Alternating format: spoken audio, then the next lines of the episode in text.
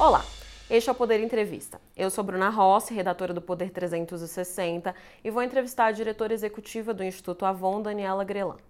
Daniela Grelan é diretora executiva do Instituto Avon desde 2016. Lidera as iniciativas pelo enfrentamento das violências contra mulheres e meninas e o combate ao câncer de mama no Brasil, fomentando a conscientização. Diretora Daniela, obrigada por ter aceitado o convite. Obrigada pelo convite, Bruna. Obrigada por me receber. Agradeço também a todos os web espectadores que assistem a esse programa. Essa entrevista está sendo gravada por videoconferência no estúdio do Poder 360 em Brasília, em 4 de dezembro de 2023. Para ficar sempre bem informado, inscreva-se no canal do Poder 360, ative as notificações e não perca nenhuma informação relevante. Eu começo a entrevista pedindo para a senhora explicar um pouco sobre o Instituto Avon. Como que ele surgiu? Bruna, uh, o Instituto Avon surgiu há exatamente 20 anos atrás. Nós somos uma organização de, é, da sociedade civil de interesse público, sem fins lucrativos, que se dedica a duas causas de interesse específico da mulher, que são a atenção ao câncer de mama e o enfrentamento da violência contra mulheres e meninas. O Instituto Avon nasceu como, digamos, um capítulo no Brasil da Avon Foundation, que é uma organização global que, ao longo dos seus 60 anos de existência, mais de 60 anos de existência, já investiu mais de um bilhão de dólares nessas mesmas duas causas no mundo inteiro.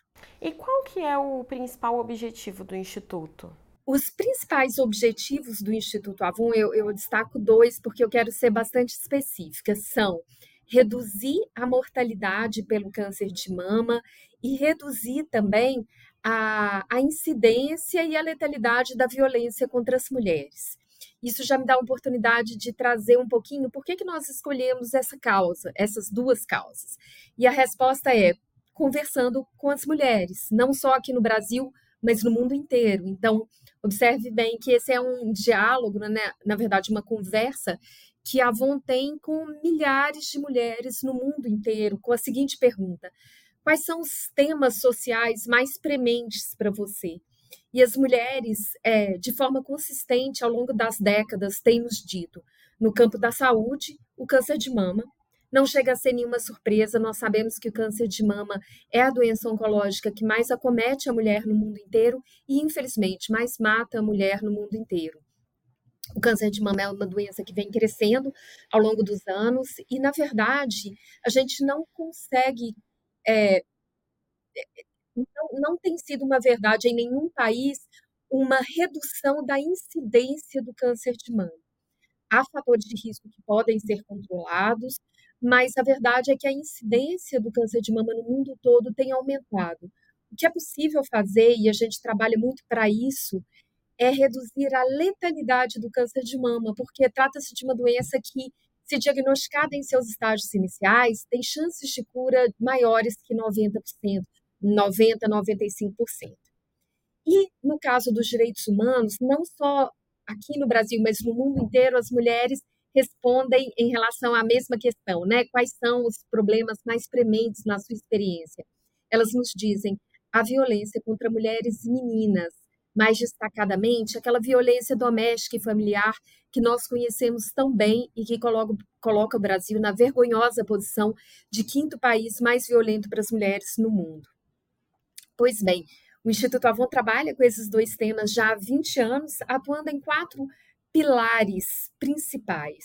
Esses pilares são a conscientização em ambas as causas, porque a gente acredita que clareza é poder para as mulheres. Então, conhecer os fatores de risco do câncer de mama, por exemplo, os sinais de alerta e o que fazer, quais são os seus direitos como cidadã e como aceitá-los em caso, caso de suspeita, a gente acha que é, uma, é, é fundamental para enfrentar o problema.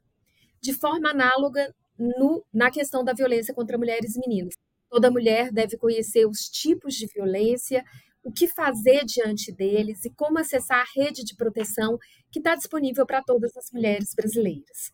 Então, a gente trabalha com esse pilar de conscientização. O segundo pilar é um pilar de apoio a projetos ou de investimento social. É aí que a gente financia projetos autorais ou da sociedade civil que oferecem é, soluções inovadoras, seja na assistência, por exemplo, no acesso ao diagnóstico precoce do câncer de mama, seja no acolhimento da mulher em situação de violência. A gente tem um terceiro pilar que se baseia nessa experiência de investimento social. A gente, como investidores sociais há 20 anos, a gente consegue distinguir aqueles projetos, aqueles programas que são transformadores e que têm um potencial de escalabilidade muito grande. Ora, esses projetos a gente é, usa como, digamos assim, um protótipo, uma base de evidências para incidir em políticas públicas, para levar ao conhecimento dos gestores públicos visando a escalabilidade dessas iniciativas.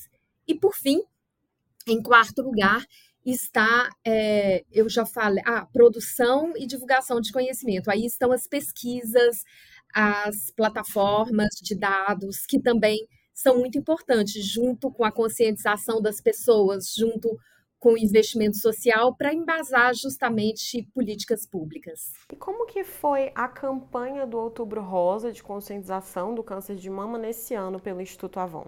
Esse ano a gente trabalhou com a ideia uh, de a gente usou até um jingle é, que falava se conecte, se cuide, é, um chamado para a mulher para se colocar na lista de prioridades. O que a gente observa é que muitas vezes a mulher cuida de todos ao seu redor, cuida de muitas pessoas na família e muitas vezes não encontra o tempo para se colocar em primeiro lugar. Então, essa, esse chamado conecte-se, cuide-se, tem a ver com a mulher estar atenta aos sinais de saúde das mamas ou sinais de alerta no que diz respeito à saúde das mamas. Conhecer, de novo, os fatores de risco em relação ao câncer de mama, quais são aqueles que ela pode controlar, quais não podem, ela não pode controlar, quais são os seus direitos e quais sinais de alerta. A gente fez essa campanha no Brasil inteiro, como sempre fazemos, a começar pela própria rede de consultores de beleza, que são 2 milhões de mulheres espalhadas por esse Brasil afora, que conversam com tantas outras mulheres, tantos outros milhões de mulheres, e que, ao levarem é, os produtos de beleza, né, da Avon e da Natura, são capazes também de levar informação, informação que conscientiza, que pode salvar e que ajuda as mulheres a entender a importância do rastreamento mamográfico para o diagnóstico precoce do câncer de mama. O Instituto Avon lançou a campanha 21 dias entrelaçadas pelo fim da violência contra a mulher. Como que funciona essa campanha e qual o objetivo dela? Bruna, a gente está exatamente no período, enquanto a gente conversa, que é conhecido inter, internacionalmente como 16 dias de ativismo, que é o período do que vai do dia 25 de novembro, que é o Dia Internacional da Eliminação da Violência contra a Mulher, até o dia 10 de dezembro, que é o Dia Internacional dos Direitos Humanos.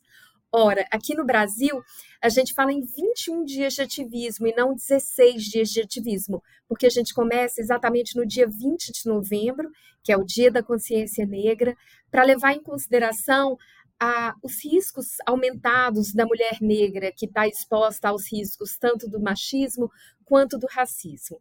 Pois bem, a campanha Entrelaçadas é, é a nossa campanha de conscientização para esses 21 dias de ativismo pelo fim da violência contra mulheres e meninas. E ela chama atenção para o fato de que violência contra mulheres e meninas não é problema de mulher, embora afete diretamente as mulheres. É um problema de toda a sociedade, de todos nós. É um problema que afeta as famílias, afeta as escolas, as empresas, todas as instituições da nossa sociedade. E aqui eu vou trazer um número que corrobora perfeitamente essa ideia. É, a gente vai falar, eu imagino, mais tarde sobre isso, mas semana passada o Instituto Avon lançou, junto ao Observatório da Mulher no Senado, Data Senado, né, lá no, no gabinete do presidente do Senado, Rodrigo Pacheco, o Mapa Nacional da Violência contra as Mulheres. Esse mapa nacional, que é um hub de dados sobre violência contra as mulheres, traz, entre tantas informações, uma pesquisa feita pelo Data Senado, pelo Observatório da Mulher, que uh, é a maior pesquisa já realizada sobre esse tema no Brasil, com uma, uma amostra de 21 mil mulheres. E essa pergunta faz uma, essa pesquisa faz uma pergunta muito interessante, que é é óbvia, mas ao mesmo tempo muito reveladora. Ela pergunta para a mulher: o que, que você fez diante da violência? Qual foi a sua reação? Quem você procurou? Para quem você pediu ajuda, em outras palavras, né? E é, existem uma série de opções que a respondente pode apontar. É uma pergunta de múltipla escolha, ela pode apontar mais de uma opção, porque na vida real ela pode procurar mais de uma porta de saída, né? mais de um apoio. Mas o interessante é que a, a pesquisa mostra claramente: 60% das mulheres falou com os próprios familiares. 45% dessas mulheres procuraram a igreja ou uma comunidade de fé. 42% delas procuraram os amigos. E para você ter uma ideia, Bruna, o, o, percentual de mulheres que procurou, por exemplo, o Ligue 180 nem chega a pontuar na pesquisa, porque não teve uma representatividade estatística tão grande assim. O que, que eu quero dizer com isso? Que as mulheres procuram o seu entorno, a sua própria rede de apoio. Isso significa que todos nós estamos implicados na tarefa de oferecer respostas, acolhimento, respeito a essa mulher, informação de qualidade, que todos nós somos membros de uma família, de um grupo de amigos, alguns de nós somos membros de uma comunidade de fé. E o fato é, quando uma mulher está passando por uma situação de violência e busca a nossa ajuda, nós somos, de fato, parte dessa rede de apoio ou rede de afeto, ou seja, nós estamos efetivamente entrelaçados. Essa campanha, portanto, dos 21 dias de ativismo chama atenção para o fato de que todos nós estamos, por assim dizer, entrelaçados na construção de uma sociedade que respeita, valoriza e protege a vida das suas mulheres. Todos nós somos potencialmente parte da solução e que não existe, na verdade, muita neutralidade nessa questão. Não, não é possível dizer, olha, eu não tenho nada a ver com esse assunto, porque eu não estou apanhando, também não estou batendo em ninguém. Na verdade, essa não é uma posição possível, porque, de novo, a violência contra as mulheres e meninas permeia toda a sociedade e ela busca ajuda no seu entorno. E todos nós, se a gente for observar e considerarmos que 25 milhões de mulheres no Brasil, quer dizer, algo como um terço né, das mulheres sofre ou sofreu uma situação de violência, elas estão ao nosso lado, ou seja, todos nós estamos na proximidade de uma mulher que passa ou passou por uma situação de violência. E, portanto, estamos também todos nós convocados a fazer uma escuta qualificada, a nos apropriarmos de informações de qualidade para podermos apoiar, encaminhar essa mulher ou ser ser rede de apoio. A senhora falou que a maioria das mulheres busca ajuda ou com a família ou com amigos. E quando a violência parte justamente de algum familiar, de algum amigo, como que seria mais ou menos nesse caso? Como é a maioria dos casos, né, Bruna? Algo como é, mais de 60%, algo em torno de 60% e 70% dos casos de violência são cometidos por um parceiro íntimo, seja ele o atual parceiro, um ex-parceiro. Então, a violência contra as mulheres e meninas acontece principalmente em casa. Essa é uma das características desse tipo de violência. E aí você me pergunta, né? E ela busca como assim ela busca né, ajuda na própria família, mas é o que ela nos responde. Né? Quando ela vê que ela passou por uma situação de violência, ela pede ajuda à própria família, ou seja, aos outros familiares, às pessoas que, que estão próximas dela e que fazem parte de uma rede de apoio, de afeto, ou poderiam fazer parte de uma rede de apoio e de afeto, são potencialmente parte dessa rede. Mas ela, a, observe bem, os familiares só conseguem de fato ser rede de apoio, ser alavancas, vamos dizer assim, de libertação e de emancipação dessa mulher, a partir do momento que eles são capazes de fazer uma escuta qualificada, que é aquela que não julga a mulher, mas ouve essa mulher, acreditando nela, passando informações de qualidade, por exemplo, quais são os órgãos públicos foram criados para proteger essa mulher, a divulgarem o Ligue 180 para orientação e encaminhamento das mulheres vitimadas, ou até o Ligue 190, que é o número da polícia, se houver um risco iminente de morte, ou procurar as delegacias especializadas, se houver uma no, no na, na, região em que essa mulher fica, ou seja, ou até passar o número da Ângela, que é assistente virtual criada pelo Instituto Avon, que faz exatamente isso. Ela faz a primeira escuta dessa mulher, uma triagem do nível de risco, um encaminhamento conforme a situação e é, dessa mulher, sempre respeitando a autonomia da vítima, ou da mulher vitimada, nesse caso. E a minha, justamente, minha próxima pergunta seria sobre é, a assistente virtual do Instituto Avon, a Ângela, que apoia essas mulheres em situação de violência doméstica. É, a senhora pode explicar um pouco melhor como que funciona, como que é possível utilizar a Ângela? Sim, com prazer. A Ângela foi uma solução tecnológica, mas também socioassistencial que o Instituto Avon criou, concebeu durante a pandemia. Lembra, Bruna, que naquele período é, as mulheres estavam confinadas, todos nós, como sociedade, né, fomos chamados a praticar o isolamento social. Mas para algumas mulheres isso significava ficar confinada com o autor da agressão, porque, como a gente comentou agora há pouco, em mais de 60% dos casos, o autor da agressão é um parceiro íntimo. Pois bem, a Ângela é uma assistente virtual disponível no WhatsApp, cujo número é, eu vou depois de passar para a gente divulgar, que disponibiliza é, um, todo um serviço de aconselhamento social, psicológico, jurídico e encaminhamento tanto para a rede pública quanto para alguns serviços disponibilizados pelo próprio Instituto Avon para acolher essa mulher. Então, a mulher que precisa falar com a Ângela, em primeiro lugar, precisa gravar esse número na lista de contatos dela, ela pode fazer isso de uma forma discreta, e havendo necessidade, ela faz um primeiro contato com a Ângela. Quando ela faz esse primeiro contato, algumas poucas perguntas são feitas para entender se aquela mulher tá né, está mesmo numa situação de violência e se a gente pode entrar em contato com ela e se sim, quando.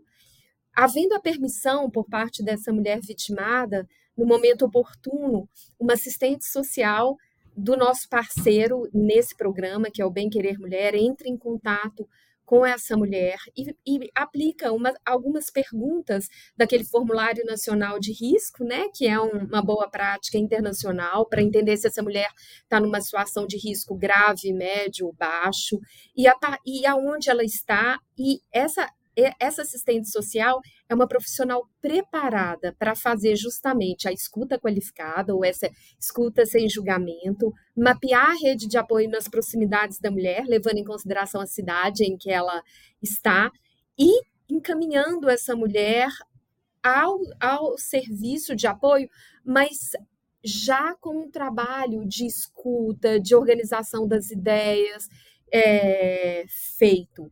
Ao mesmo tempo, a Ângela é a porta de entrada para uma série de assistências disponibilizadas, como assistência psicológica, se for necessária, assistência jurídica, se for o caso. Enfim, tudo depende da situação específica que aquela mulher está vivendo e os recursos que a gente oferece de acordo com essa necessidade. Vamos imaginar, por exemplo, que a mulher precisa se deslocar rapidamente para uma delegacia especializada ou para um hospital. A, o serviço ajuda a localizar os equipamentos na proximidade da, dessa mulher e disponibilizam vouchers para que ela possa se deslocar por meio do nosso parceiro, dos serviços do nosso parceiro, que é a Uber, até esse endereço, seja de um hospital, seja de uma delegacia especializada. E assim a Ângela vai assistindo as mulheres no Brasil inteiro. E a Ângela ela foi criada em 2020, né, por causa da pandemia, e ela foi é, inventada mesmo em 2020 ou já tinha-se um, uma vontade de criá-la mesmo antes da pandemia? Olha, ela foi criada na pandemia como uma resposta àquela situação emergencial e, vamos dizer assim, aquele senso de urgência e de isolamento que a pandemia potencializou. Antes disso, o Instituto Avon já tinha experiência com um serviço análogo no câncer de mama, que é o serviço do Ligue Câncer, que nós patrocinamos e que é realizado pelo nosso parceiro Oncoguia. E a gente viu que no momento da pandemia, o serviço Ligue Câncer estava sendo muito útil. Muitas vezes era o único canal de orientação, apoio, acolhimento para a mulher que estava em isolamento social. E a gente sentiu falta de um serviço semelhante no, na violência contra as mulheres.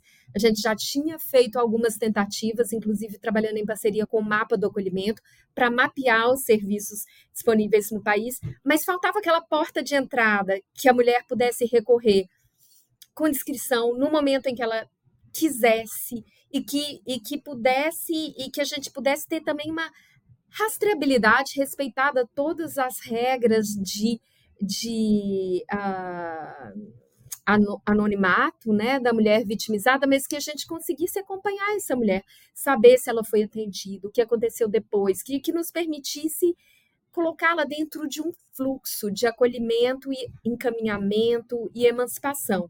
Então a gente criou na pandemia mesmo, Bruna. A senhora comentou da parceria é, da Ângela com a Uber. Como que funciona essa parceria? E ela foi é, criada assim que a Ângela foi criada na pandemia? Na verdade, o serviço da Ângela foi concebido em parceria entre o Instituto Avon e a Uber, porque a Uber também é muito atenta com essa questão da violência contra a mulher, porque um dos espaços em que a mulher brasileira fica muito exposta à violência, como você sabe, é no transporte público, né? Seja ele por meio de aplicativos, seja nos ônibus, nos metrôs. Mas o fato é, a Uber estava muito preocupada com essa exposição da mulher ao risco. Então, nós fizemos essa parceria visando justamente é, oferecer serviços de apoio para a mulher. Como a gente sabia que naquele momento da pandemia a própria utilização do serviço de transporte público expunha a mulher a um risco maior de, de contaminação, foi aí que a gente pensou em oferecer esses vouchers para oferecer o deslocamento dela, sabendo que muitas vezes ela tem que se deslocar num horário em que não é fácil encontrar um ônibus ou encontrar um metrô, digamos assim, ou num local em que ela tem mais dificuldade de acesso. Então, tudo foi pensado colocando a mulher no centro e pensando em que tipo de assistência seria útil para ela numa situação de emergência. E assim a gente foi criando os serviços assistenciais que, de forma complementar, vão criando um, um, uma rede de apoio para que a mulher possa sair da situação de violência. Esse voucher da Uber, ele é um voucher que a Uber e o Instituto Avon dão para a mulher para ela não precisar ir no transporte público, é isso? Exatamente. Exatamente isso. Então, é, de tempos em tempos, a, a Uber disponibiliza para o Instituto Avon uma série de vouchers que são administrados pelo serviço da Ângela. Então, quando a Ângela detecta que essa mulher, por exemplo, precisa sair de casa e precisa ir para um hospital para fazer, ou, ou precisa ir a uma delegacia ou algo assim, Aí a gente já disponibiliza, se ela tiver necessidade, esse voucher. E são mais ou menos quantos vouchers em quanto tempo? Na verdade, é sob demanda. Toda vez que termina, a gente pede para Uber. Não houve ainda uma situação em que a gente precisasse de mais vouchers do que eles estavam dispostos a nos oferecer. E quantas ligações foram feitas para a Ângela desde que ela foi criada na época da pandemia? Bruna, é, no ano passado, a Ângela recebeu 19 mil ligações. É, eu teria que resgatar os dados dos anos anteriores, mas é importante dizer que nem todas essas ligações se desdobram em um protocolo de atendimento, né? Em alguns casos, a pessoa só quer registrar o, número da Ângela e ver se funciona mesmo, fazer um testezinho ali. Em alguns casos, são é, pessoas que se enganam, pode acontecer também casos de engano, mas em alguns casos a gente detecta que realmente é uma mulher em situação de violência, ela nos autoriza a fazer o contato humano com ela e a gente dá prosseguimento, abre um protocolo de atendimento e, e começa a oferecer as assistências aplicáveis para o caso dela. E esse atendimento, ele pode, a vítima pode vir a ser anônima? Pode não ter o nome revelado? Ela pode, sim, ela pode, mas a partir de um certo ponto, por exemplo, quando ela fa... existem alguns serviços, Bruna, que a gente disponibiliza via rede pública. Por exemplo, eu vou te dar um exemplo. O Instituto Avon tem um outro projeto em parceria com a Accor Hotéis que chama-se Programa Acolhe. É um fundo de investimento e a gente disponibiliza assistência, é, acolhimento temporário em propriedades hoteleiras para mulheres que precisam sair de casa naquele momento. Esse já é um serviço que não tem como a gente oferecer de forma anônima. Agora, alguns serviços a gente pode oferecer, por exemplo, o próprio encaminhamento, mapear a rede de proteção na cidade dela. Isso tudo a gente pode fazer respeitando a, a, o anonimato dela. Outra pergunta que eu recebo muito. Ah, para eu ligar para a Ângela, eu tenho que estar tá pronta para fazer a denúncia na delegacia? Não, não. É, a autonomia da mulher atendida é sempre respeitada. Ela só vai fazer a denúncia numa delegacia quando e nos termos que ela quiser. Mas ela pode sim ligar para a Ângela, por exemplo, se ela tiver com dúvida, olha, estou passando por uma, por uma situação aqui que não estou me sentindo coagida ou estou me sentindo desrespeitada. Será que eu estou vivendo uma situação de violência? Ela pode ligar e, e saber e conversar. Ou ela quer fazer, vamos dizer assim, a gente chama de plano de emergência, né? A mulher tem medo de um episódio de violência e tem medo de ter que precisar se deslocar às pressas e é, ela quer entender quais são as opções dela, mas ainda não está pronta para fazer uma denúncia. Ela pode ligar para a Ângela e se informar. Inclusive, em parceria com a assistente social, fazer um plano de emergência. Isso é, é comprovadamente útil. O que, que ela precisa fazer para se preparar, havendo uma emergência, né? Que que ela, quais são os passos que ela pode e deve dar para estar preparada num caso de emergência? Isso também a Ângela ajuda a fazer.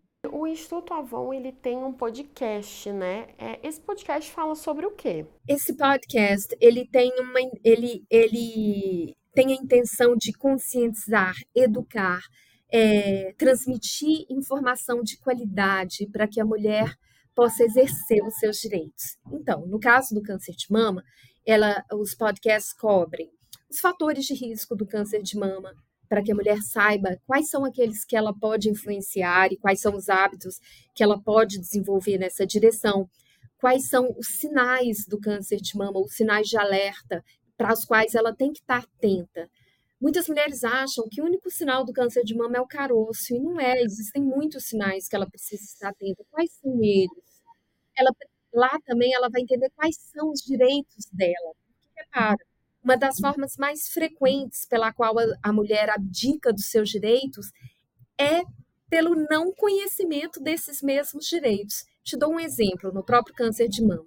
Toda mulher brasileira tem direito a ter uma confirmação de diagnóstico em caso de suspeita de câncer de mama em não mais do que 30 dias. A gente chama de lei dos 30 dias, ou seja, está com uma suspeita de câncer de mama, ela tem direito a, a fazer os exames elucidativos em 30 dias, não mais que 30 dias. De forma análoga, existe a lei de 60 dias. Havendo a confirmação do câncer de mama, ela tem direito, por lei, de iniciar os tratamentos em não mais que 60 dias.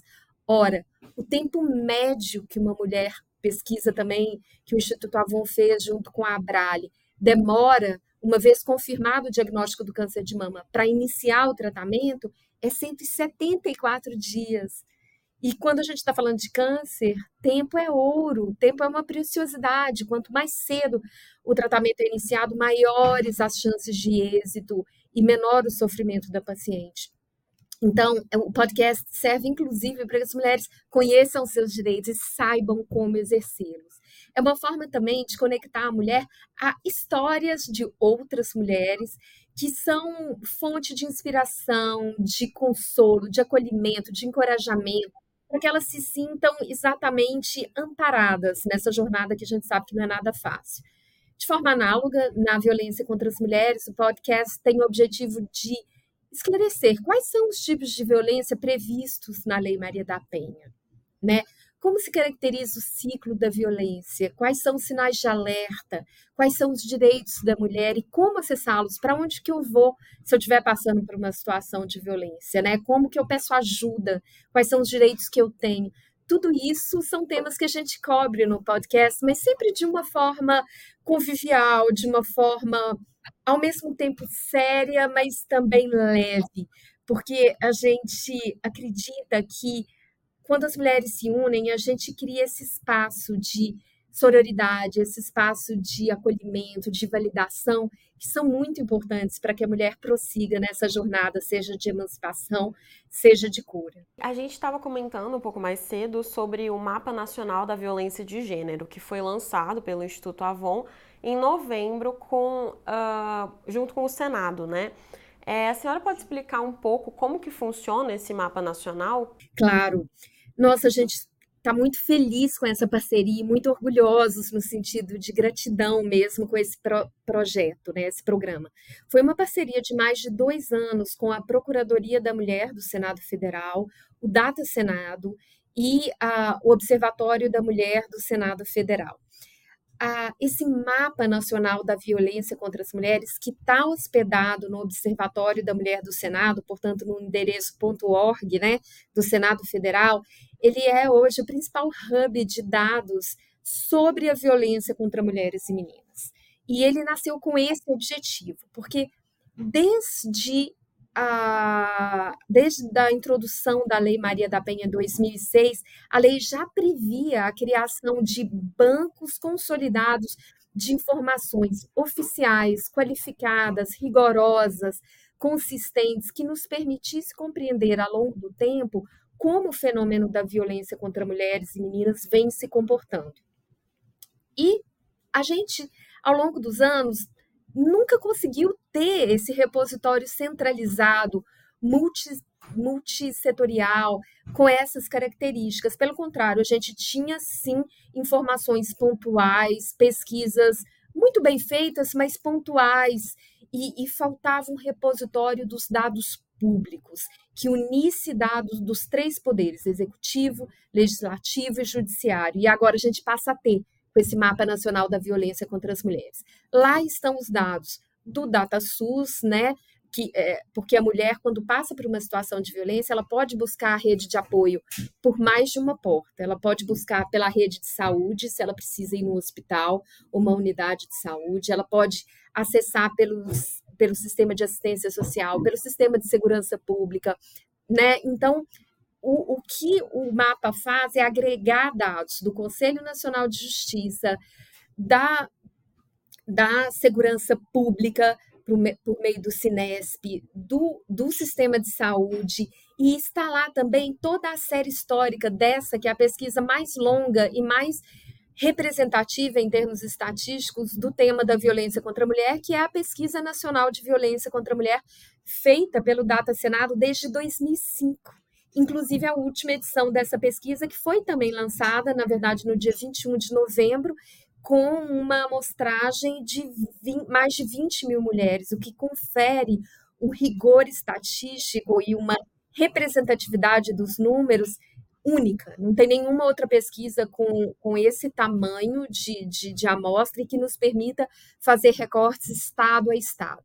Bem, esse repositório de dados nos permite ter acesso a informações sobre a mulher que sofre violência, perfil dessa mulher, inclusive socioeconômico, etário, é, é, étnico-racial, ou seja, nos permite ter informações a respeito dessa mulher, é, sobre o, o, o, agressor também, qual o perfil sociodemográfico do agressor e seu relacionamento com a vítima, o que a mulher faz diante dessa situação.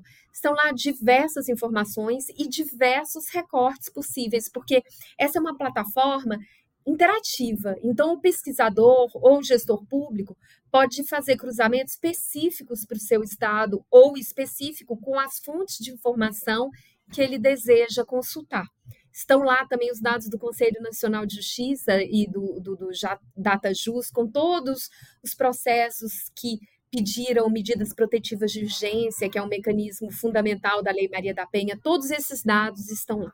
Esses dados eles são alimentados é, é, diariamente? Como é? Eles são é, alimentados de dois, eles vão ser alimentados de dois em dois meses para que seja uma base eh, constantemente atualizada e que permita, portanto, a, as consultas não só interativas, mas com dados frescos, né, de todos esses sistemas que ele congrega.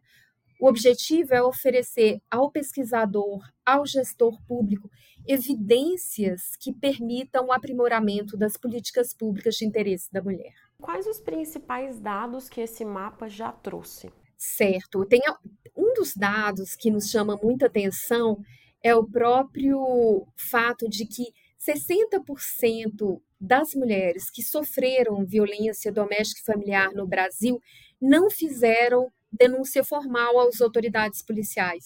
Ou seja, 60%, 60 das mulheres vitimadas sequer chegou ao sistema de segurança pública, né?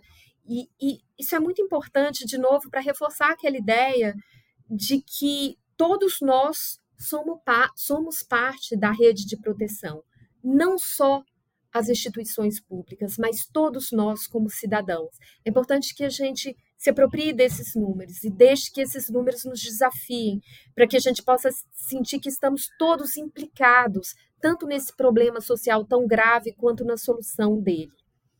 É, esse, esse mapa também traz um índice inédito que, que o Data Senado chama de índice de subnotificação desconhecida. Esse índice de subnotificação é aquele, refere-se àquele caso da mulher que, quando você faz a pergunta, você passou por uma situação de violência nos últimos 12 meses? Ela responde não. Mas quando diante de exemplos clássicos de violência, seja uh, física, seja moral, seja material, seja psicológica, ela fala: não, eu vivi isso. Então, é aquela mulher que vive a violência, mas não sabe ainda caracterizá-la e nome, nomeá-la como violência. Esse índice também nos ajuda a aferir, inclusive, a, a necessidade de conscientização, para que a gente conheça o problema, saiba nomeá-lo, tire-o da invisibilidade como um primeiro passo para superá-lo ele também é, mostra é, que 27% das mulheres que declararam sofrer violência recorreram à medida protetiva de urgência, que, como eu disse, é um instrumento é, inovador, traz, introduzido pela Lei Maria da Penha e que tem o objetivo claro de proteger a vida da mulher. É aquela medida protetiva que proíbe o autor da agressão de se aproximar da mulher vitimada. E, de novo, acho que o dado que mais me chama atenção, Bruno, é aquele que eu citei no início da nossa conversa, né? Para quem a mulher pede ajuda? O que, que ela fez diante da agressão? E, de novo, 60% delas procurou a família, 45% delas procurou as igrejas, 42% delas procurou os amigos. E muitas vezes nós, como membros dessas instituições, seja por questões culturais que banalizam a violência contra as mulheres, a gente às vezes incorre na tendência, na inclinação de responsabilizar a vitimada e proteger o agressor. Então fica aqui um convite para que todos nós nos informemos mais e nos deixemos interpelar por essa realidade e possamos nos sentir convocados a acessar informação de qualidade, para que, uma vez acessados por uma dessas mulheres, a gente consiga, de fato, ser rede de proteção. Bom, chega ao final essa edição do Poder Entrevista. Em nome do Jornal Digital Poder 360, eu agradeço a diretora executiva do Instituto Avon, Daniela Grelan. Obrigada, Bruna. Agradeço também a todos os web espectadores que assistiram a esse programa. Essa entrevista foi gravada por videoconferência no estúdio do Poder 360 em Brasília, em 4 de dezembro de 2023. Para ficar sempre bem informado, inscreva-se no canal do Poder 360, ative as notificações e não perca nenhuma informação relevante. Obrigada e até a próxima. Poder Monitor, a ferramenta mais completa para monitorar os três poderes. Acesse agora poder.cc/monitor e ganhe 30 dias grátis.